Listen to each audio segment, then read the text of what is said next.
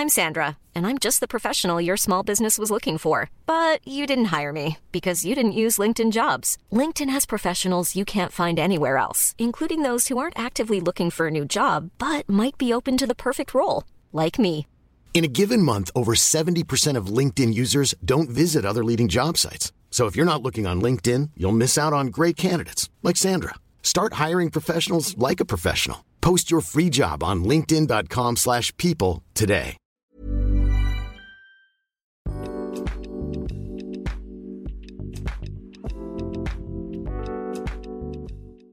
Hi, hello, welcome to this new episode.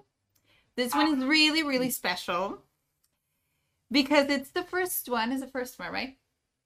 Totally in English. I'm oh. Mexican, so I excuse myself if I make a mistake. I'm surely I will I will make a mm-hmm. mistake. But it's fine. It's just a conversation.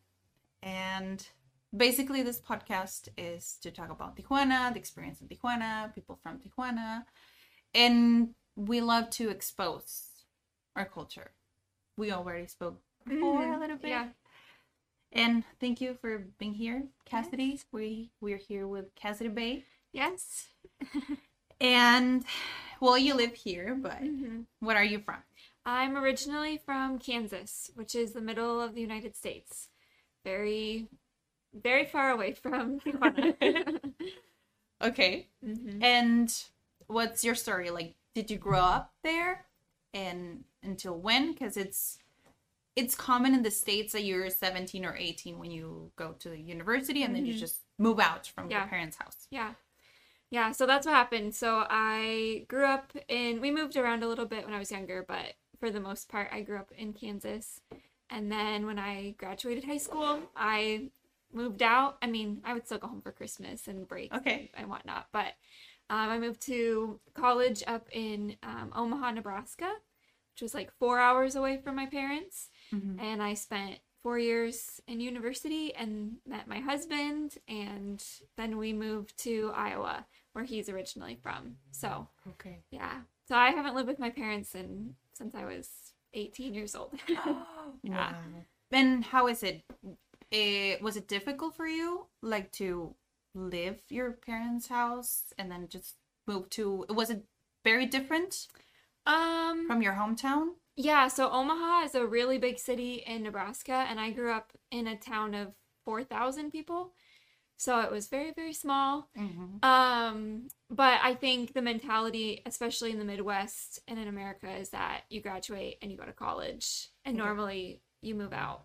And so, because everyone else does it, it's just kind of the norm. And Okay. so, of course, I was sad. I love my parents, and I definitely missed them. But it's kind of like the rite of passage, I guess, in the states is like you move out and go to university, Okay. and not everyone does that, Uh huh. but it's fairly typical. So it didn't feel like weird or Okay. hard. So So it wasn't like hard for you no, because I mean you're 18, yeah, so it's at, at least Mhm. it's really different from Mexico that we just Mhm. Keep living Yeah. in your parents' house Yeah. like for I don't know until you're 30. until you get married, maybe. Or yeah, exactly. Or uh huh, exactly. You're Mhm. not 30 or you just get married and then Yeah. you just go. Yeah. Really, really different. Mhm. But I don't know if it's just a cultural thing or because it's a family thing or Yeah, it might be cultural. Also, it's gonna sound bad. I'm exposing my family here, but so my brother went to college and then he decided it wasn't for him. okay. So he moved back in with my parents, which is fairly, I mean, that would be very typical in, in Mexico and in, Tijuana, Uh-huh, from yeah. what I know. Um, but my parents charged him rent. Uh, so he paid a little bit each month. Nothing like huge. But again, I think it's that mentality of like teaching responsibility and, and I think like it's it's okay. Yeah. so, but I think it's very different from the culture in, in Tijuana. And then what what happened? He went again to study something? No, so he decided that college wasn't for him. Okay. And so then he now works um he still's in the same town, but he found an apartment. And so he lives like two minutes away from my parents. And he works at this place and he loves it. So he just works in town. Maybe he didn't want to leave his hometown. Right, yeah. It's not for everybody. right, exactly. Because Yeah. I don't picture myself like living my family, my friends, everything that I do, my city. Mm-hmm. I think it would be really difficult for me Yeah. to just live. I like leave. traveling, Mm-hmm. but I picture myself always like going back to Yeah. Tijuana Yeah, because I mean it's really pretty. It's what you know. Yeah. Exactly. And how different it is Tijuana than your hometown. How? Um, Not Mexico because Mexico is really Yeah. big, but so far you know Tijuana for what a year and a half. a year and a half. Yeah. Um, so I think the biggest thing for me is so silly. I miss grass. Like green No, like yeah, all- green in general. Yeah, just green. And then where I grew up it's very like um there's farms and there's like lots of grass and trees and it's it rains and it's very beautiful. Um Mm. and right now in Tijuana it's been raining so it's more green, but it's like for 3 weeks and then it's all brown again. and that's a lot. eh, Yeah. Tijuana. yeah so i miss i sometimes miss the like i don't know that The feeling yeah yeah it was fun to have that and grow up with that. Oh, and but about like city and people, culture, yeah um so the that you've noticed. yeah so the town i grew up in it's hard because it was so small. So anytime you left your house you would run into people you you know. So it didn't matter you went to a grocery store you knew the person who was checking you out you knew the or like um you knew the person that was like what's the word? I- can i yeah who was like bagging your groceries for you and stuff Okay. like you always you just knew each other Uh huh. and then like my science teacher went to my church and my dentist was um Wow. married to you know like everyone just Knew everyone knew each other. yeah Okay. and that's very different in tijuana because it's a huge city and there's people from all over mexico all over different countries and so Mm-hmm. you kind of know your community but i guess maybe once you get out of that it's like it's just a huge city so yeah Yeah, you said before. I mean, because I wanted to record this part. Because you said in your hometown they don't even like lock Oh, yeah. doors or cars. yeah so that's i won't say where it's at otherwise everyone's gonna go there no I'm just kidding um, no but we didn't have hardly any like crime or anything like that like my um, dad had a vehicle that the key was stuck in the ignition for like probably five years and he just left the vehicle unlocked with the key stuck in the ignition and no one ever no one ever took anything out of the vehicle. No one ever stole the vehicle. We lock our house at night but during the day like it just was open. So yeah. Which is very very different from from tijuana where yeah you have your gates everything's locked Mm-hmm. you're very i mean even in the vehicle i'm always careful like making sure i lock it Yes. there's that in the back of your mind it's always there Yes. It was it difficult for you to change that? yeah Like, okay, I need to lock yeah the car, the door. the- yeah because in omaha when i'm it's a bigger city so it's different and so i needed to start locking my car and so i would forget Oh. all the time to lock my car doors And had something happened? no nothing Okay. happened but my friends were like you have to lock your car door you can't just leave your car open Oh. so it took me a little bit but i eventually now i'm the opposite now i'm like i gotta lock Obsessed with yeah. I'm like, gotta lock everything yeah so Okay. And you you mentioned the crime. What are the stereotypes that you had before about Mm. Mexico? Were they true, false? Kind of how- Um, well, the food is definitely different from what I thought. Did you have expectations about food? Yeah, I mean, I thought a taco was like ground beef and like cheese and lettuce.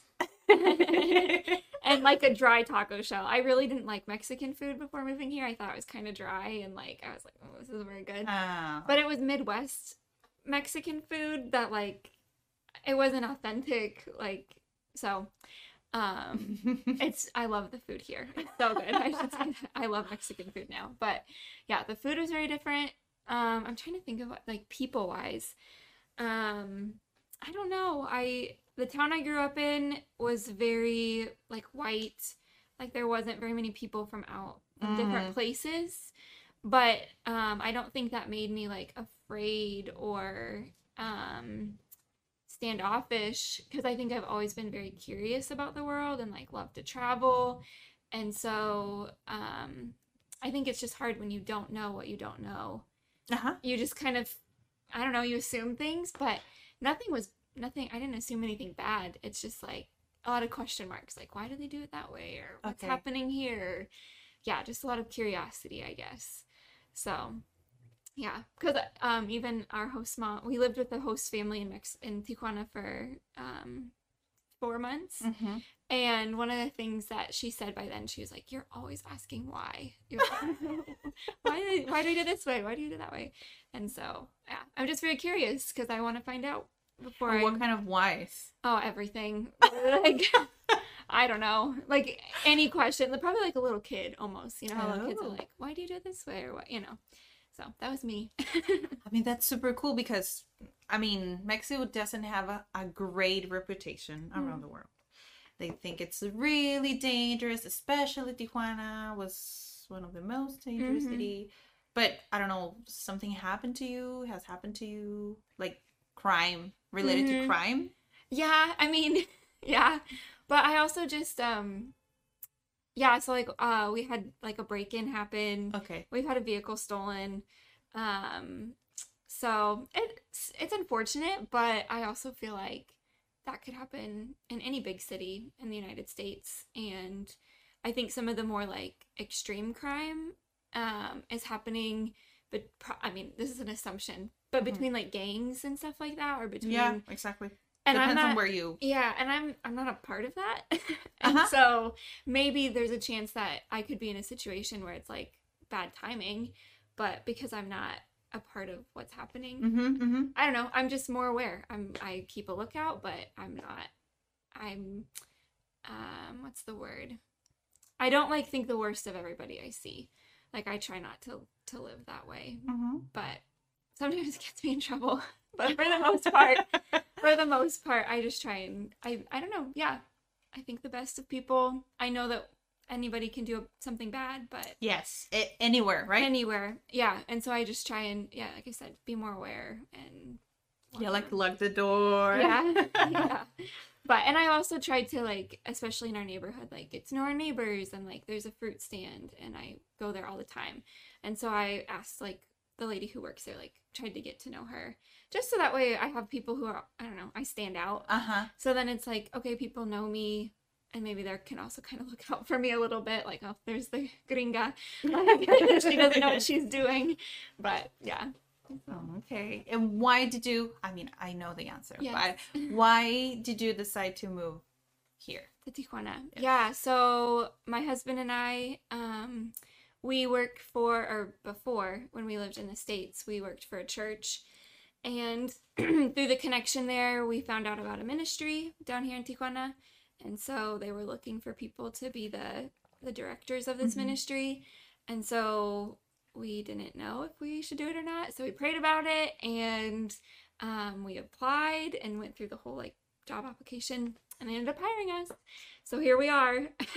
um, Wow. and um, I think for lots of people in the States, they think it's only like a short term, like, oh, you'll be there for like 2 Uh-huh. years and then you'll move back, you know? But um, Spencer and I, like, I'm pregnant and um, we want to, we're okay with like building a family here and, and we want to like live in Tijuana until, I don't know, if something else changes. But for now, this is where we're at. So yeah, it's just like if we were to get a job in Washington or in Oregon, we would just, you'd stay there until either you get another opportunity or something changes. But yeah. That's so cool. I mean, that you could choose like any city, Mm-hmm. any part of the world, and then you feel comfortable living Mhm. here in Yeah. Tijuana, Yeah. but you're not from Tijuana. Yeah, yeah. But also, we feel very passionately about this ministry that we work for, and so it's a good, um, like, I don't know. Yeah, we feel like this is where we need to be. So And what are the activities that you do in the ministry? yeah, so the the main thing that the ministry does is we build um, small structures for people in the Tijuana area. Um, they have an application process, and um, we get to. I feel like it's more of partnering than it is just like giving out free stuff. Like Okay. we like to to actually like partner with the family and um, feel like we're coming alongside of them instead of just like think Americans sometimes like to come in and just like do really good work and then just like leave and not think about Uh-huh. it again. Yes. Um and so so yeah, we want to like actually get to know the families um, and we like have different requirements for them too that like we want them to like be a part of this little Like house building, you're not just building a house, you're building like a community, right? yeah yeah we want to like we'll go back and we'll build a second little um, room for them after we build a first one um, we have we ask that they like um, put down their own floor that way they're like kind of putting some of their own like um, like uh, in english we say like they have some skin in the game Okay. so like they um i don't know how to explain it um like it, it has more meaning to them Yes. because it's not just like this one and done thing Because they made the effort yes they also by themselves. Mhm. Mhm. yeah and then we also um because it could be really easy for us to come in with like power tools and like just do everything really Yeah. quick. Um, but we require that our groups like do things by hand and then they eat lunch together and we ask them to like stay after the house is finished and like get to know the family a little bit. Um, so yeah it's really neat to be able to to help kind of facilitate that and and I don't know. It's uncomfortable, I think, for some people from the states because they've never done it before, Yeah. and it's maybe a little uncomfortable. and it's physical work. Yeah, and it's maybe a little uncomfortable for the family from Tijuana because here you have this group of. I mean, they're very, very grateful for the home, but also I'm sure that's hard to like be in need and have to ask, and then have these all these people come into this space that's gonna be yours, you know. Um, so we try to be like sensitive and and work with the families. So it's definitely a collaboration. Mm-hmm. So which I really I really love that part of it. Did you know? Because I don't know if I asked before. Like, did you know exactly why the ministry chose Tijuana? Um, so there was a pastor up in San Diego who came down and and was working um, with different churches in in Tijuana, and so he just kind of started coming down here, and they started they built a first home for a lady um, who had a special needs daughter, Okay. and so they built her home, and then more churches in the states were interested in doing something like that, and so then they wouldn't they would just like come across and build the homes. And now we actually have like a physical location and um yeah and get to do that. So and we also teach um so like our main like thing that we like Mhm. physically do is we build the homes Okay. but then in the mornings when we have groups, we teach about uh, missions, we talk about working cross culturally, and we try and kind of um, force the groups from America to go home changed. Like, Okay. you're seeing a lot of poverty that you don't see up in the States. And so, how is that going to affect you when you go home? Like, are you just Mhm. going to forget about it? Or are you going to do something about the poverty that you're seeing spiritually and physically? Mhm. You're gonna take like the impact to. Mm-hmm. Okay, yeah, you're building something here in Mexico, but Mhm. you're gonna go back and Yeah. change maybe your community there. Yeah. Yeah. Raising your kids or church or Mhm. whatever, right? Yeah. Yeah, because cultural things are really different Mm-hmm. from U.S. and Mexico. What are the things that you think they're very, very different? Um. Good and bad. It's fine. Yeah. so I think in the states there's uh, like an excess of just like things like especially for our groups like when they go home it's like they're going back to these huge homes they have everything at their fingertips like yeah you just you have enough more than enough Mm. pretty much always and that's not true for every family in the states but that's fairly typical that that you're you know you're taken care of Mhm. um but there is a lot of poverty in tijuana and um, i think because we work for the ministry like we're in much closer contact with that poverty Mhm. um because i'm sure you can live in tijuana and probably just the same if you have money maybe not even think about Yeah, exactly. But The- there are so many different Yeah. types of lifestyle. Mm-hmm. Yeah. So I think that culturally too, it's like in the States you go out and you buy a big home, even if you like take out a loan and, and different things like that. But here in Tijuana, what I've noticed, and again, I'm still learning, so it's only been a year and a half, but yeah. it sounds like people buy land and then they build little by little. Mm-hmm. Over time, they Mhm. they invest money and time into that into Yes. that property. That doesn't happen in the states. You would, you know, You wouldn't. It's just like you have a big project and then you finish, and when Yep. it's done, you Yeah. move. Yeah. And it takes like six months and like you want the whole What? thing finished. Yeah. Like you go six in months is not that. Yeah, you build your home, you move into it, or you build you buy one that's already made for you, you know. Um Uh-huh. but no one is ever just like buying land and just owning it until they can afford to put maybe like one room and then you work and you afford to the second one and then the, second. third one. Yeah, that doesn't that doesn't happen in the states ever. Well, Mhm. maybe it does, but not that I've ever heard of. So, it's a huge it's very different. So, And how it's been for you living in in Tijuana. um Like all the changes that you had to. Yeah. Um, it's been really good. Um, so because we lived with that host family for the first four months, um, it really opened my eyes to see Tijuana better. Of like when I'm out driving or on the street and I see a family or a, a guy or a mom with her kids, Mhm. I have better context for like, oh, maybe they're going to the Superegueras or Okay. maybe they're going to work. Like Okay. I have them.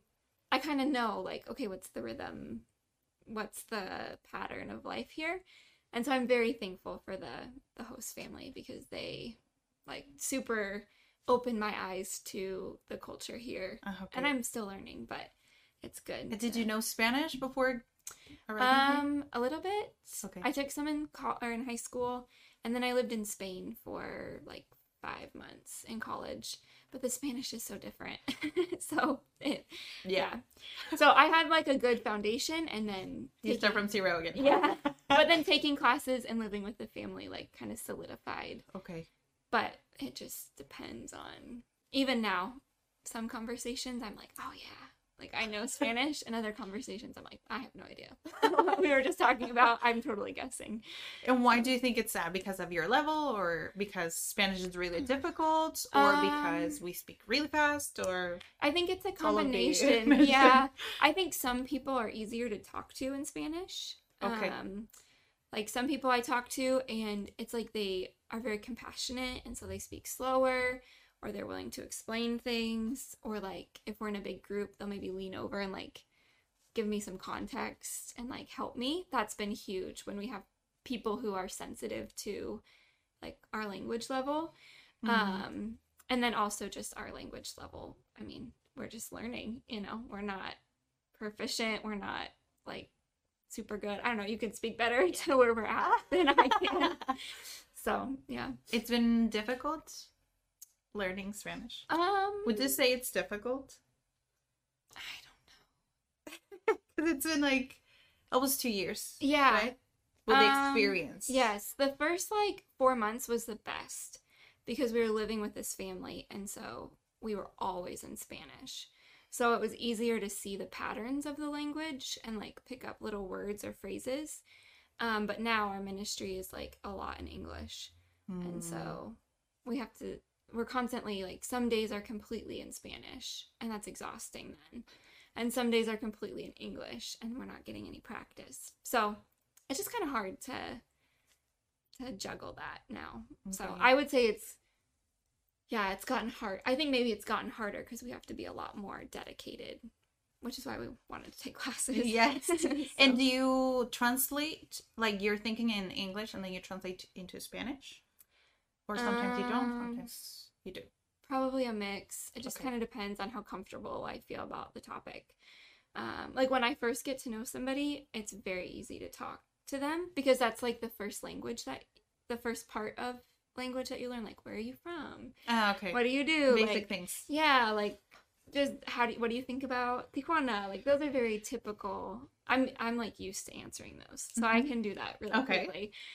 It's like in random contexts on the street where it's like somebody's coming out and I'm like I have no idea what they're doing. like there's no context and I'm like okay. So then I'm having to do a little bit more translating. So, yeah. Have you ever played this a little random? Have you ever played the game um catchphrase or something like that where you have a word and you have to describe it using other words? I love this game. Okay. I use it all the time in English and Spanish. yeah, that's I feel like that's what I do a lot in Spanish where I don't know a word, so then I just talk my way around it. I do that in English when I just forget a word or I just don't know the word. Mm-hmm. Yeah. I explain the whole thing around the word, and they people say, "Okay, it's this. Okay, that." Yes. Yeah.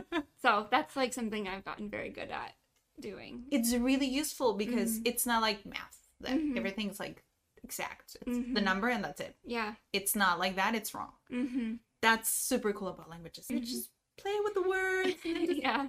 being understood. And that's yeah. pretty much communication. And I think you have to be okay with just sounding dumb sometimes. Like I just have to be okay. Like okay, I'm talking and I probably sound like a three year old, but if I walk away getting what I need, Exactly. it's a success for the day. Yes. So yeah. Yeah. It, and it's it's been I think I told you during class that Mexican culture we're really like ashamed sometimes to be vulnerable. Mm. And then we when we are learning English, we're too afraid Mm. to make a mistake. Yeah. Or oh no, the pronunciation it's really Mexican. It's like who cares? You are speaking another language. That's Mhm. really challenging Yeah. but it's very different when they're like eh, learning Spanish. Mm-hmm. You're you you're not ashamed. You're just you just I think because you, ha- well, at least living in Tijuana, like you just kind of have to go for it. Otherwise, I don't know, we'd be lost all the time. So it's kind of the sink or swim mentality. But and there's there's always people who aren't patient.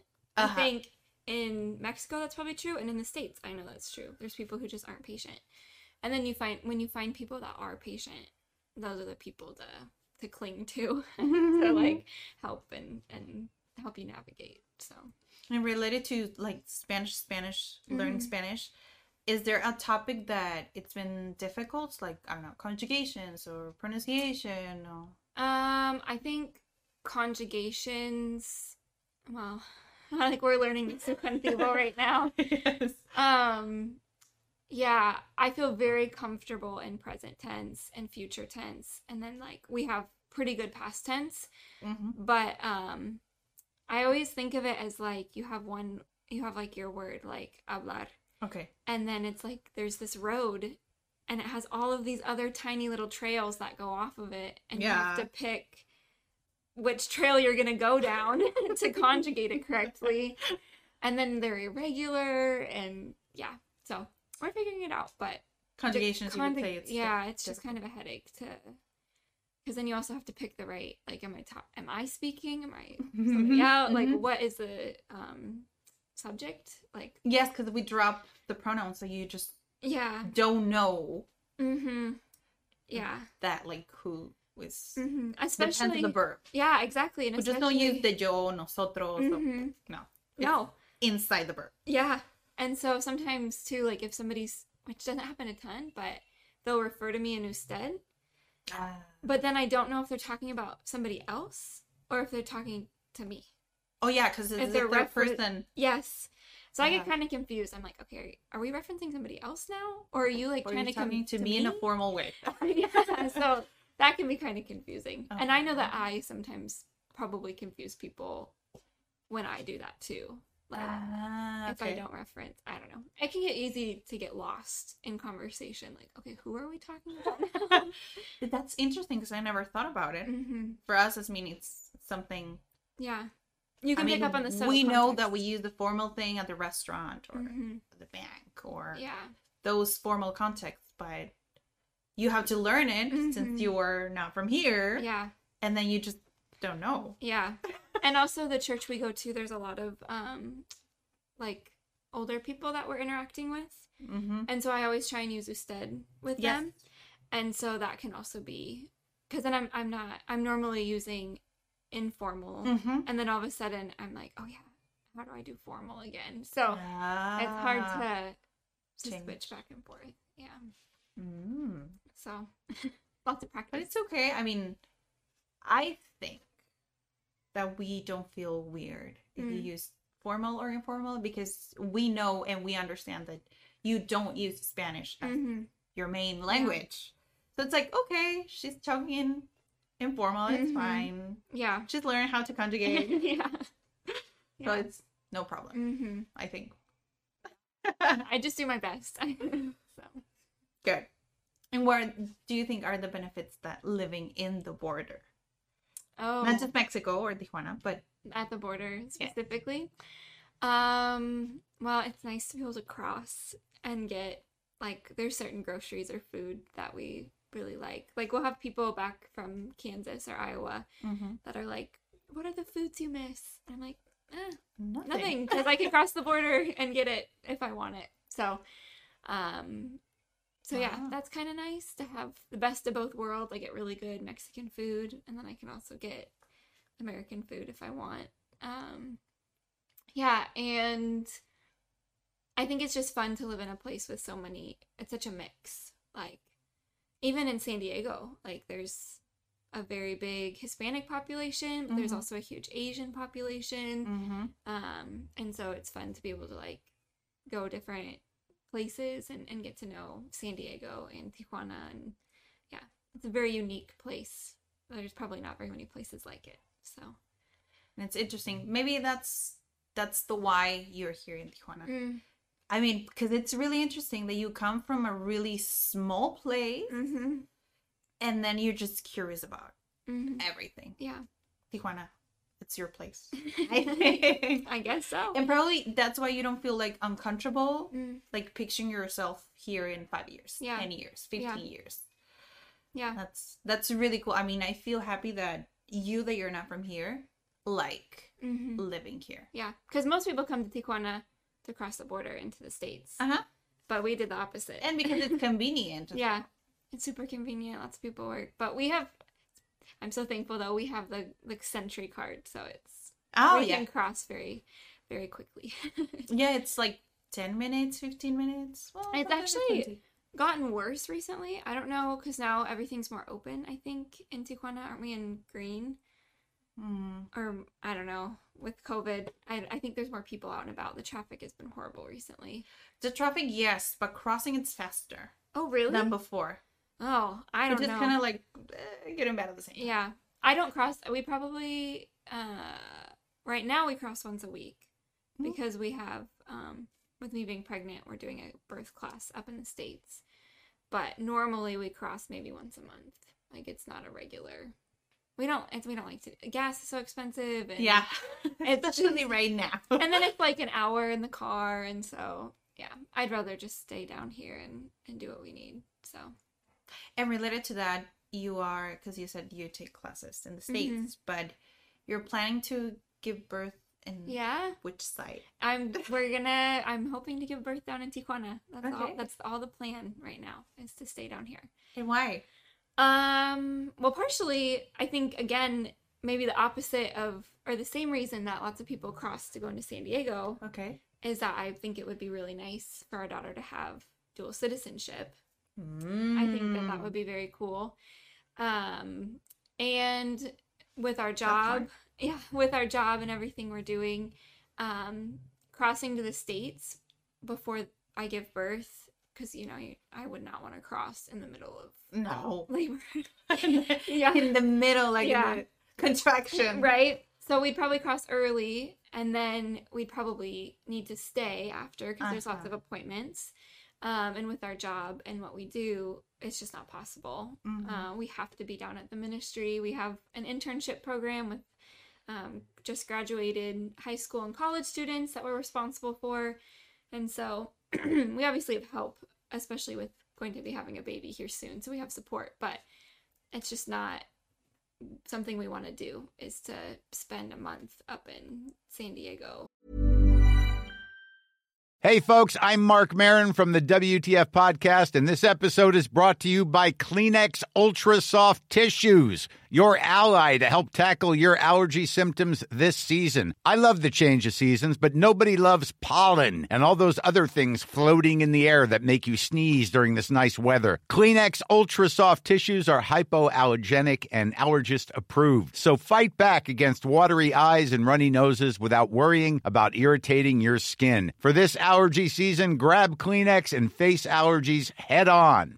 Many of us have those stubborn pounds that seem impossible to lose, no matter how good we eat or how hard we work out. My solution is PlushCare. PlushCare is a leading telehealth provider with doctors who are there for you day and night to partner with you in your weight loss journey. They can prescribe FDA-approved weight loss medications like Wegovy and Zepbound for those who qualify. Plus, they accept most insurance plans. To get started, visit plushcare.com slash weight loss. That's plushcare.com slash weight loss. Yeah, it's something that you cannot even. Yeah, and I lo- I love our house, and so I don't want to have to stay like in an Airbnb or a hotel or something. I would much rather just be down here. Yeah, because So. Spencer and you like run or you coordinate Mm-hmm. the ministry, so it Yeah. would be It's a long time. super challenging to use you both going to Mhm. states for a month. yeah, it's a lot. So instead, we're planning on doing everything down here. Um, we're d- using a midwife, which I think is a little bit different. Um, but I like it too because she's willing to come to our house and like do some visits after. So Uh-huh. that gives us more, you know, availability to keep. Spencer will keep working. I won't. But then I don't. He doesn't have to worry about me driving or getting there or anything Mhm. like that. So I think it's gonna work out really well. I hope it. I hope it is. It's a good option because Mhm. here I think that part of even parenting and giving birth, like there isn't like like much information. Mhm. I don't know, and then it's really common to have a C section here, Mhm. so it's kind of Yeah. Really difficult to Mhm. To find Yeah, a place or a person where you feel comfortable yeah, giving birth. yeah. We had to do lots of research, but I feel very good about. Was it difficult to find the person? Um, yes and no. Um, Like try to find a bilingual person. yeah. So thankfully, we have some other like connections here in Tijuana of other like um people from the states that live here. So they were able to give us lots of like options and and different stuff like that. Um, but I think it was hard at first to make the decision to stay in Tijuana. I think I just felt very nervous about the unknowns of being here. Um, but once we had the first meeting with the midwife and like Mhm. talked to her, I was like, okay, like this is gonna be good. Hmm. Um, because we did originally have a doctor up in the states, and I he was nice, like you know, like he was. Like I'm- a doctor. he was a doctor from the United States. It was something I was comfortable with. Mhm. I, you know, the culture and the language, I didn't have to have it, you know, there's no question mark about it. And that felt very secure. But then once we got to meet the midwife, I was like, oh, okay, this will be good. Like she, like this is this is the one. yeah. So she speaks English and then also she's obviously speaks Spanish. So it's been good. We've gotten to learn some some Spanish that way as well. so Um, you you attend the appointments and it's in English or Spanish? it's in English. Okay. But she'll like say lots of words in Spanish. oh, So it's kind of a mix. So, and some of her, like, even we did like the intake or whatever, and all of that was in Spanish because her paperwork is in Spanish. Uh-huh. So, yeah. And I think I'm like, okay, cool. We know enough Spanish to like navigate that and to do doctor's appointments. And Spencer had an eye appointment the other week and he was able to go and do that with like no problem. So I'm like, okay, our Spanish is, It's good. we can get around. I know because I know both of you, Mhm. and I know you both have good level. I mean, Mm, okay. maybe you don't understand something, Yeah. but it. I mean, so far hmm you can survive here. Yeah, we can survive. and what do you think are the benefits of being bilingual? I mean, for Um, for you, for Spencer, and then for the baby. Yeah. Um, I think just in general, knowing two languages, like there's a whole bunch of people that I never would have been able to know if I didn't know Spanish. Mm-hmm. Um, which is kind of neat to be able to say like, okay, these people are in my life because I know Spanish. Mm-hmm. And without Spanish, I would never talk to them because we, it wouldn't be possible. Mm-hmm. Um, so that's neat. I love I love that part. Um, I also just think being knowing another language, um, it's not really something that's done in in America, but I think in other countries throughout the world, it's very typical. And so I think there's a benefit to I don't know, makes you uncomfortable, pushes you to to learn and try new things, and I think more people should be doing things like that to to broaden their world a little bit. Mhm. It's easy to just only know what you know, but I think learning a new language forces you to to ask questions and to feel uncomfortable. I think those are good things. And how was your experience? Because you said that you went to Spain. Mm-hmm. Is it very different from Mexico? I mean, the language Yeah. it, it's the same language, but Mhm. it's different pronunciation, and also culture is different. Yeah, so it's very European. Um, so that was very different. Um, I'm trying. It's been a little bit now since I've been Spain. Um, the food, same thing. Like I didn't know what to expect with the food because it's like I don't Spain. Like I don't know. Very, why did you choose Spanish? um Because there like many different options. yeah I don't know why I chose Spanish. That was just one of the program options. Okay. and it just kind of happened. There was other options I could have done, but I Yeah. Spain just and Spanish. It I think it partially because I already took Spanish in high school. Okay. Like okay, I should just build. This makes sense. Like why would I go take French? If you al- if I already started Spanish. if I already started Spanish, yeah. Um, which I'm really thankful I've just stuck with Spanish because now you're here. yeah, now here I don't know how people learn three, four, or five languages. It's crazy. The second or the third one helps you with the new one. Oh, does it? Oh, okay. Yeah. I'll stick with Spanish for now. yeah, because if you speak like Spanish, you can learn French or Mm. Italian, Portuguese. They're It like helps. kind of the same. Yeah. It's not the same, but they share Oh, okay. similarities. Okay. Just really good because it helps you to understand the other Yeah.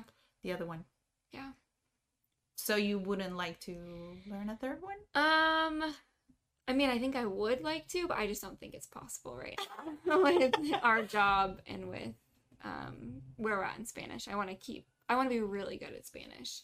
That's the other thing. I'm a perfectionist, Oh, and so it feels hard to start learning another language when I feel like I haven't mastered the first. well, you never stop learning. I know. So that's where I think I would have to just eventually be like, okay, it's just time. Even when you feel comfortable speaking Spanish, well, it happens to me in English. I feel comfortable, Mm, but there's so many words that I don't know. Yeah. Like we're in class, and sometimes I'm like, okay, I really don't know that word. yeah. yeah. Yeah. and I, I mean, I'm teaching, but Mhm. at the same time, I'm learning. Mm-hmm. So I, I always continue. Yeah, yeah. I think it's just hard with being a perfectionist. I'm I have to kind of let that go, I guess. But for right now, Spanish is our main. That's what we're focused on. hmm Yeah. Okay, that's Yeah. good. Yeah. Related to the ministry, is there something like difficult? Because I mean, you're really young, Mhm. and then sometimes you have to deal with a lot of like younger people. Yeah. Yeah. It's something like that. It's been really challenging about it. Um I think so any job that's new that you're learning, there's that period where you feel very like uncertain. I think that happens with pretty much I mean, you know, the first 3 months maybe or a few weeks, you're like, oh, like even if it's Did just you study for for this position something related? Yeah, so we studied intercultural studies, which Okay. was like how to live cross culturally. So that's helped with like living in Tijuana. Um, but for the ministry itself, a lot of it is just we're learning from the past, the other directors that Mhm. have been doing the job for 18 years. Um, Eighteen years. Wow. yeah, yeah. So we're they're like huge help to us. And then also we just learn by experience. Like I think we've had to just become okay with messing up. You know, you yeah. Yeah, you try and figure out how to like even we have lots of people who will come and ask for money at our ministry Oh. and learning what's the best way to handle that because if everyone just knows oh if you go there they'll just give you money we don't Oh. want to just do that Uh huh. Yeah. because then there could be people who don't maybe actually need help or i don't know we want to we want to be helping where the need really is Yes. um so that's something we've had to learn how to decipher and and how to navigate and it's a learning experience we're not we don't do it perfectly and we'll we'll keep learning how to What are your favorite activities? um Because you will always have things that you don't enjoy. yeah But what are your favorite things? My favorite things. Hmm. Um, I really like to read. Um, I've tried to read a little bit more in Spanish, which Okay. has been good.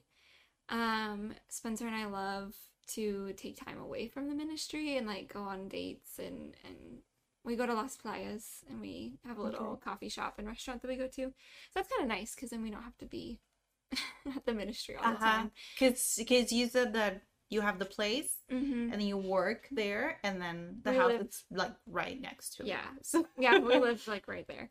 Um. So yeah, we have to. we have to learn how to kind of separate. Okay. Because yeah, you have people coming, like I said, like people coming asking for money, or the interns live next door, and it's like twenty four seven, and so every you know it's nice every once in a while to to get away and and spend some time together. So that's probably my favorite thing to do right now. And do you have a routine? Like, okay, we have to work from I don't know nine to three, or you don't have like uh, no, it's not. like schedule? No, No. never the same. it's never the same. Yeah. Yeah, it's very it changes week to week, day to day. Sometimes we think we'll have an evening off and then we have to work. So then I'll take the morning off. So Okay. I try and like Okay. compensate so that way I'm not always tired. so Yeah. And what are the activities that you know that you do now because you cannot like build the house right Oh, now? the things that I do at the Yes. ministry. Um hmm. So the things that I do at the ministry, I work in the office and I coordinate with the groups that come down. So Okay. I'm calling, asking how many people they're bringing, making sure that um, all the payments are figured out. okay. Um, yeah, all of the yeah anything that like office office work. I don't know paperwork like tax stuff stuff. Yeah, I'm having to learn that. That's been a huge learning curve because that wasn't originally what No. we were hired for. Uh, I'm filling in in the office, and so yeah, I'm learning. and you're learning a lot. yeah, Yeah. I'm learning Spanish. I'm learning Tijuana. I'm learning the job. I'm learning about taxes in the state. So yeah, yeah. I feel like sometimes my brain is like jam packed with all the things I'm like, and I'm a, gonna be a mom soon. Yes. So I'm you have to learning how to take the mom. time Yeah. to recharge. Mm-hmm. And how many um houses do you build like every year, every season? How does Oh, it man. work? Yeah. So this in the spring we're gonna build 26. Okay. Um, and then I don't know. Spring. We- Yeah. So just from from now until May, we'll build 26 homes. Like little. I mean, they're little. Okay. But Yeah. still Mm-hmm. And then in the summer, oh man, I don't even know how many we build in the summer. Maybe like 60? Because we have groups every week that come down. Because in the summer time, that's when... every every week you have new groups. Mhm. And they just stay for a week? Yeah. Yep. Oh, okay. Yeah. And it's during the summer is when like lots of schools in the states have off. Um, So then they'll cut the churches. The kids aren't in school, so then they'll come down with their youth group, and they'll build these homes to help us. Yeah. so new group every week. Mhm. Wow. Yeah. That's really challenging. I Mhm. Yeah. But it's good. We get to meet a lot of people, and it's fun. Fun. What is the most wonderful experience so far? Um. Oh man, in Tijuana. Yeah, I mean, doing what you do now. Yeah. Ministry. Um, I think probably um last summer there was a family that we built for multiple times because they all like the parents lived near by their kids. Um, and so that was really fun because we like really got to know them. We went over to their area Mm-hmm. many days in a row, um, and actually got to like get to know them. Good to know them. Yeah. So that was probably, I don't know, the best part about it of like, normally we build and we try and spend time with the family, but sometimes you don't ever see the family again. Mm. And so that's hard. But getting to go back and build a second, and then we did like three or four in that area. So we really got to know the family. And so that was cool to to have that relationship. So And this is the reason why you chose to dedicate your life to something like this. Yeah, um, so Spencer and I, like, we both grew up going to church, and that's a very big part of our life. And we just felt like this, there was a need at the ministry. Um, Uh-huh. and we, like I said, we prayed about it, and we really felt like God was telling us that this is where we should be. And so, Did you know something about Tijuana before applying to?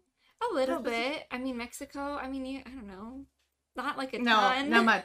like, you know, you hear bad things or you hear Mhm. whatever, but um it wasn't even really about Tijuana. It wasn't about the place. Okay. It was more about the need of the ministry and the needs of the people. It could have been anywhere and we would have been like, okay, this, this is what it is and this is what it is, we'll go. Like so yeah. That's so challenging. like I told you in the beginning, like picture myself like living my Mhm. city would be really hard. Mhm. What would you say or recommend to a person who wants to volunteer or to start like an association or something related to help people? Mm. What would Would you I- what would you recommend to a person? Um, just that it's you have to know like your purpose of why you're doing it because it is going to be hard. Like I talk about Tijuana and my love for it and like yeah, there's been hard things that have happened, but they haven't kept us from like it's not like we're packing up and leaving. Mm-hmm. But I think it's because we know our purpose here in Tijuana and and why we're supposed to be here. And so then that's what keep what keeps us driven to keep going despite the bumps in the road. Because there's gonna be I mean, even if we were in the States, there would be bumps in the road. And so I think just having that perspective of like, okay, this is our purpose. We believe in it really strongly.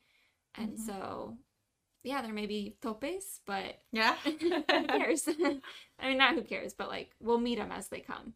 We'll go over. you them. will overcome eventually. Yeah. Like there's always Mhm. nothing's perfect, right? Mhm. Yeah. And Where do you think you learned this? Like from who or where? Um, I think the way you see Yeah, life. I think it's because of growing up in the church. I think um, a big part of our purpose is wanting to serve God with our life. Literally growing up since you were a kid.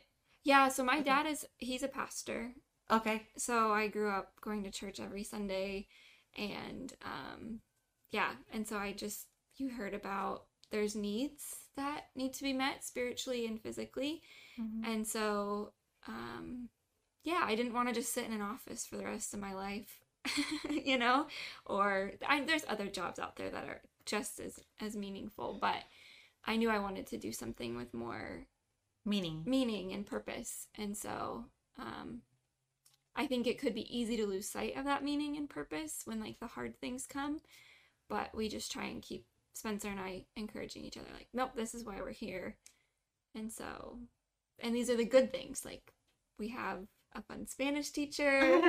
we have a, we have a family that loves us, like a host family. Yeah.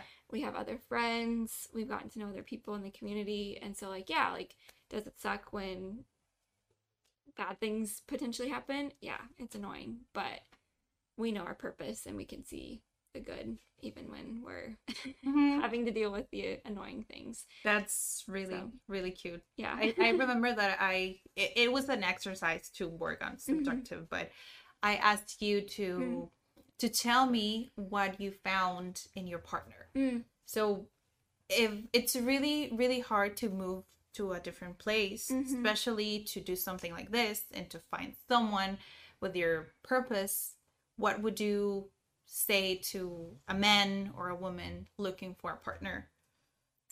like, um, what characteristics would Yeah. you say Oh, they're important? yeah Because it's really, really hard to find a partner in life hmm and that respects you and respect what you do and then supports you. hmm It's really difficult. So Yeah. what are the things that you would say? Okay, I think Spencer has like Yeah. this. I think the first thing is like adj- like I have to adjust my own expectations. Like Spencer and I argue, we have problems where like Like any other couple. hmm And I think you have to go into a relationship knowing that it's not going to be perfect, but finding somebody who's willing to put the work in and who's willing like spe- I mean I I went into our relationship knowing like okay, Spencer's going to change.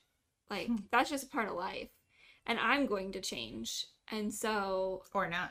uh, yeah, or I'm gonna stay very solidified. But like you do, you you um, Mhm. so trying to find. I was trying to. I was looking for somebody who um, I knew was like teachable and who was willing to learn from their mistakes and like own them, um, because you're gonna make mistakes, Mistakes. in life, um, Mhm. especially in relationships. Like, and so a huge thing for Spencer and I is like saying we're sorry and like coming back together after we've had an argument um like that i mean we he's like the person i spend the most time with now. Because we, we work together we live together we take spanish class together. We do a lot all the time together. And so yeah we have to know how to how to forgive one another and and how to be gracious and kind and it takes work for sure. So okay. yeah that's what i looked for. Somebody teachable somebody who was willing to learn. Willing to learn and forgive. Yeah. So That's so pretty. yeah, I miss him. He's gone right now. So Oh, what are the expectations then that you have to raise your kid Mm. in Mexico, where you feel that it's a really different culture? Mhm. Would you feel afraid that she's gonna be different, Mm. or what are your expectations? Um, yeah, she probably will kind of always feel out of place. Like, because she'll probably never feel completely at home in Tijuana. Because she's going to be very, I mean, you know, Spencer and I, we are both blonde and blue eyes. yeah, especially physically. yeah, we just Stand stand, out. out. Um, so hopefully her accent will be really good in Spanish. and people won't be able to tell over the phone or whatever. Um, but yeah, so she'll probably, I mean, she's gonna be, she's gonna feel out of place in Mexico, and she'll, she's gonna feel out of place in the states because she'll, she won't She won't really be from either. exactly from E- yeah she'll be from both and from neither at the same time Mhm. um and so i think just trying to teach her about like i don't know at least for spencer and i like home this is really cheesy but like home is like what you make it and so we've we're working on making a home here in tijuana. And so yeah sometimes we feel like really out of place but that doesn't need to like define our experience here. That's just part of it. And so there's also really good parts. And so i think teaching her the same things of like yeah you may feel out of place at school or you may feel like you did something silly or messed up but that doesn't define who you are. Like there's other things that are more important about where you live. So Exactly, because in the I don't know four years ago, three years ago, I thought like I the way I like to have a family or raise my kids, it's a little bit different from the culture that I am Mhm. like, exposed to. I sometimes complain about traffic, how Mhm. people think, and stuff like that. Yeah. So I started to think on moving out or going Mm. to a country where I don't know, it's very similar to how I think, but then I started to feel like the way you say. mm-hmm. Like it's not where you are exactly. You can just take the good things and also learn from the bad things and then you just make your own home. Mhm. And then I think it's even better like if you don't enjoy completely where you are, you I mean, the way I see it, raising a kid is like putting something good out. Mm. I mean, you try your best, but yeah yeah and it's never you're gonna change a little bit your community mm-hmm. and a Yeah. small impact, but maybe this person is going to impact in I don't know ten Mm-hmm. people. I don't know. Yeah. And I think too just realizing at least for me like there's never going to be a perfect place Exactly. to raise our daughter. there just won't be. And so um yeah, just being aware of the positives and negatives of where we live and giving her the tools that she needs to navigate there and I think it's I'm really I'm very hopeful for she's going to hopefully be bilingual and and have Well, definitely she will. I, I really yeah. yeah. yeah, she will grow up in Mexico, Mhm. and then you will have she will have you. Yeah, for the English. So yeah, she's gonna have the two languages like really solid and great pronunciation of both. At least English and Spanish. hmm Yeah. I think from where it's what we give to our kids like the best shot. Yeah. Like giving the tools, like you Mhm. said, the way they navigate. Maybe Mhm. they won't stay here. Yeah. They will go, but just our job is to just give the tools. hmm Yeah. And there's lots of opportunities when you know two languages. Yes. Like opens up another world hmm and another culture and a lot of people. hmm So it's I don't know. I mean, if you're thinking about studying Yeah. another language, just do it. hmm It really doesn't matter like which one. hmm I think it like opens up. I think finding a community to help you learn has Yeah. been super important because I think just taking classes doesn't always It's not enough. it's not enough. Mm-mm. but like to immerse yourself in a community and, and whatnot. So and there's i more and more that's available in the states. There's more people who've moved to the states. And again it's being willing to be uncomfortable and mm-hmm. say, okay, I don't know, but I'm gonna go to this little Mexican corner store in my town that I've never been to before and practice my Spanish because yeah. And I the times when we've done that in mm-hmm. the States, the people are like, Oh my gosh, you speak Spanish. Yes. And here's the opposite. Yeah. really? yeah. It's like, oh, oh my god, you're speaking English yeah. yeah. So we've been we've had some fun like and get again, get, there's people that we have gotten to meet that we never would have met if we didn't know Spanish. So, I'm very thankful for that. We had a lady offer to we were looking for homemade tortillas when we were back up in the states because I really love I refuse to buy store-bought tortillas now. um so we were looking for more like homemade type tortillas and so we went into this little store that I've never been into before Uh-huh.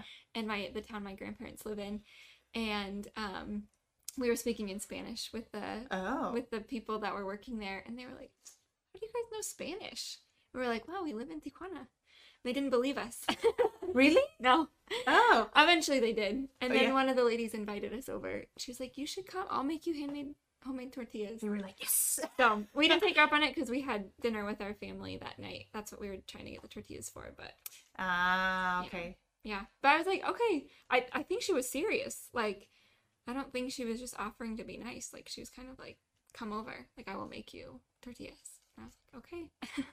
Next time. Yeah, that's So- Mexico. We're like, yeah, that's something about Mexicans. Mm-hmm. We love showing like, oh, this Mhm. is this is Mexican food. This is these Yeah. are Mexican cans, and this is like we Mhm. love doing that. Yeah. And I don't think that that happens very often in this town. Like, I think it's very separate. Like, there's a community of people that have immigrated to this town. And then there's everyone who are like the farmers that grew up there and there's no overlapping so the fact that we even walked into the store to buy tortillas was like what are they are they lost um but but i like i like to be able to do that it's super fun and you know there's and a, people. and confuse people. and also it's a whole community that you know they're just living two separate worlds in the same town yes, and so I and it's kind of sad. Yeah. like you, I, I've been in like in Las Vegas, for example. Oh, yeah. There's like a big community of Mexicans, and they just don't like don't they don't Mhm. know each other. yeah I mean, it's I mean, it's good that you find like your your community, but it's Mhm. also good like you are in a different country. Just Yeah. go and learn English. Just Yeah. go and or learn spanish Yes. yeah exactly. Yeah, because the the town that um my grandparents are in, it's very German. Like a lot of the people there, like their history is like very Oh. German. So there's lots of like types of food that are like very traditional, and then also you have all of these people who are Hispanic, and they have all of their traditional foods. I'm like, how cool would it be to like be able to exchange that Yes. and to share with one another, but they never do. So I think it's a missed opportunity, Maybe you can try. right? Yeah. Maybe they need you. Yeah. All right, I guess we're moving back up to South Dakota. Maybe for Christmas. Yeah. Great. 11. Then to wrap up the episode, Yeah. what is something that you like? Because you said many things during the episode. Mm-hmm. What do you like about Mexican culture? Okay. Um, I think just how people first the culture is. Um, in America, everything is very like scheduled and like you have your meeting and then you have the next thing and like everyone's always on time. Um, yeah, we gotta get used to it. But the reason why people, I, I don't think sometimes people aren't on time because they're having a conversation with somebody else, or they're, you know, like it's not because they're trying to be disrespectful. They're they're very people first, you know, and so um, that'll happen. Where even this morning, um, I felt bad because I was meeting with a friend. And she was like talking and talking and talking, and I was like, I have this appointment. I'm American, right? I'm like, I have an appointment to at go. nine thirty. um, but I think it would be very typical to you just extend. You keep talking to your friend, and then you show up a little bit late to your next thing. Like I like because who you're with is important, and so I think that's something I'm learning to be better a at. really nice way to see why we are late. I told you I try to think the best of people. Yeah, I know. So, but yeah, and I'm sure there's other reasons why people are late, but um, there is that people first mentality of like being with your family. Like even when kids stay living with their parents after they graduate high school. Like there is that I don't know, it's very family oriented or um, I know lots of like older people move back in with their kids once they can no longer take care of themselves versus in the states those people just go into a nursing home Mm-hmm. um, and so it is it's very relational and and family and friend oriented and america's sometimes a little bit more about what i have on my calendar than, than about who i'm actually with so um, yeah i think that's one of the things i like most about being here Cool. so yeah I like. I really like the way you see life Mm. and the way you see your culture because you're gonna also part of it. It's Mhm. yours now. So a little bit for a year and a half yeah. i don't know if i can claim it yet but we i love living here so Well, you Yeah. picture yourself living here for a year. Mhm. So yeah when you accept that, it's really cool. yeah Really, really cool. Yeah. My husband drives like he grew up here, and I get really mad at him for driving that way. so he like cuts people off. Well, he's or- from here now. Yeah, he cuts the line. I'm like, you can't, you can't do stuff like that. So, yeah, not the not to cross into the states, but he'll he'll cut people off other places, and I'm like, you if it You bothers shouldn't. you shouldn't do that. so, yeah, It happens sometimes. Sometimes you have to do it because yeah. they don't like let you go. hmm Yeah. Yeah. But he does most of the driving, so that's okay. Nice. Well, thank you Yeah. for this episode. Of course, I won't say it's gonna be the first one or the last one because, like, we don't know yeah, I guess that's true. the time available that we'll we'll have, but I will definitely would like to have you here again. Of course. Yeah, Thank you. of course. But maybe the other episode could be in Spanish. Okay, with Spencer. He can come and do Yes, Spanish. that would be really cool. Yeah, we can do it in Spanish. Ooh, yeah. Yes. Okay, the last thing. Um, what is like the process if someone wants to volunteer to go to come do? to work at our to help Uh-huh. with our ministry. Um man, so like a lot of it is General thing. yeah, so a lot of it is churches from the states. Okay. Um, so that's harder to, yeah. If Okay. somebody from Tijuana wanted to, um, I don't know. We haven't had any interest of people from from Tijuana wanting to come and come and work with us. Ah, okay. So, then maybe that's, that's another new- oppor- opportunity. Yeah, it's maybe a door that we should be opening. So Yes. right now it's people from the states come, but it's a good idea. Okay. Then we will figure it out. So we have we'll have an answer for you later. yes. Yes. Well, thank you. Thank Yeah. you for your time, for your thoughts, for the way you see life. I love it. Yeah. Thank you for having me. I appreciate it. Thank you. So, um, what's next?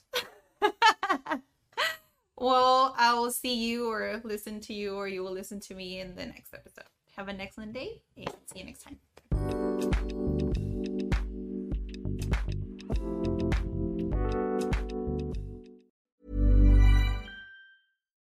If you're looking for plump lips that last, you need to know about Juvederm lip fillers. With Juvederm Volbella XC and Juvederm Ultra XC, your lip look, whether it's subtle or bold, can last up to one full year with optimal treatment and no additional maintenance. Find a licensed specialist and see if it's right for you at juvederm.com today. That's J U V E D E R M.com. Add fullness to lips in adults over 21 with Juvederm Volbella XC or Juvederm Ultra XC. Do not use if you have severe allergies or a history of severe allergic reactions, or if you're allergic to lidocaine or the proteins used in Juvederm. Tell your doctor if you have a history of scarring or taking medicines that decrease the body's immune response or that can prolong bleeding. Common side effects include injection site redness, swelling, pain, tenderness, firmness, lumps, bumps, bruising, discoloration, or itching. As with all fillers, there's a rare risk of unintentional injection into a blood vessel, which can cause vision